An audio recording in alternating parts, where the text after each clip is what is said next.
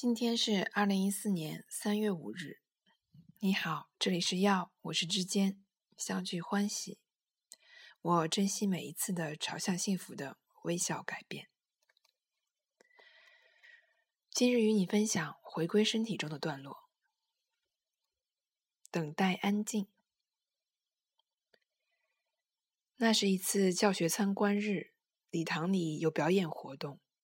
他进去时。看到小学四年级一百多个孩子全坐在右侧，虽然不算吵闹，却也是低声嘻嘻哈哈的各自交谈着。开演前，一位老师走到他们面前，做了几个手势，接着越来越多的孩子跟着做。那位老师变换了两三个手势后，全场已经鸦雀无声，每个孩子都跟上了动作。当所有的孩子都静默下来。老师对孩子们深深一鞠躬，并用唇语说：“谢谢。”多神奇的一幕啊！就这样无声无息，一个老师安静地集合了一群混乱的孩子，根本用不着声嘶力竭。那首诗有什么催眠的魔力吗？他向小女儿探问。女儿说：“不管他们有多吵，只要老师一个信号，大家在一两秒之内马上就安静下来。”这信号可能是一个轻轻的口哨音，或是一个小敲击声。总之，这是从小就训练起来的默契。女儿说：“当她还小的时候，之所以看到老师做手势，大家就会跟着做，并且安静下来，是因为从小就被教导，安静的听别人讲话是一种必要的尊重。彼此尊重是所有学校教育中非常重要的观念。”很多事情就靠着这个观念而运作顺畅。蔡颖清很有感触。我在台湾看到老师想集合孩子，多半不是引孩子注意，而是以音量来镇压。镇压完之后，也没有交换彼此的感受，于是又一阵蠢蠢欲动的蓄积之后，再来一次更有威力的镇压。他说，如此反复的结果，老师的嗓子多半是沙哑。而孩子讲话也多半是用喊的。曼谷国际学校学校的真安静背后没有魔力，只是尊重。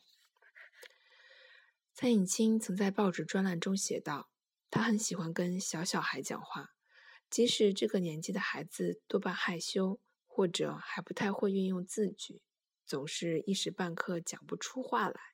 他很乐意在旁旁边等待，那小小的等待一点都不无聊。”也不尴尬，但往往这个时候，孩子的爸妈会耐不住那短暂的沉默，在孩子就要开口之前抢先发话，跟阿姨说啊，或者你不会说吗？真可惜，此时的他总免不了喟叹：我们真的急到不能再等待那几十秒吗？每个人都说这是一个快速运作的社会。没有人给你时间，所以我们做什么事都得快速响应。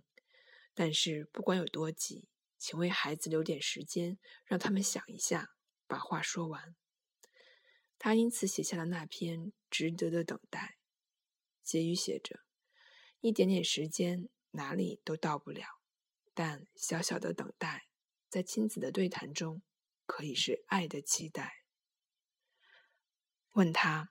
大人愿意等待孩子讲话，是否也是一种很重要却往往被忽略的境？绝对是的，他说。我们总是担心孩子反应不够敏捷。如果一个孩子小时候就伶牙俐齿，似乎代表着某一种程度的聪明。所以，许多父母会担心自己的孩子说话说得晚、说得慢，或者说得不够好。他却觉得，让孩子把话说出来。比反应快更重要。语言是表达心思的工具，它还会从工具演变成一种艺术。无论如何，都应该允许孩子慢慢说出自己想说的话。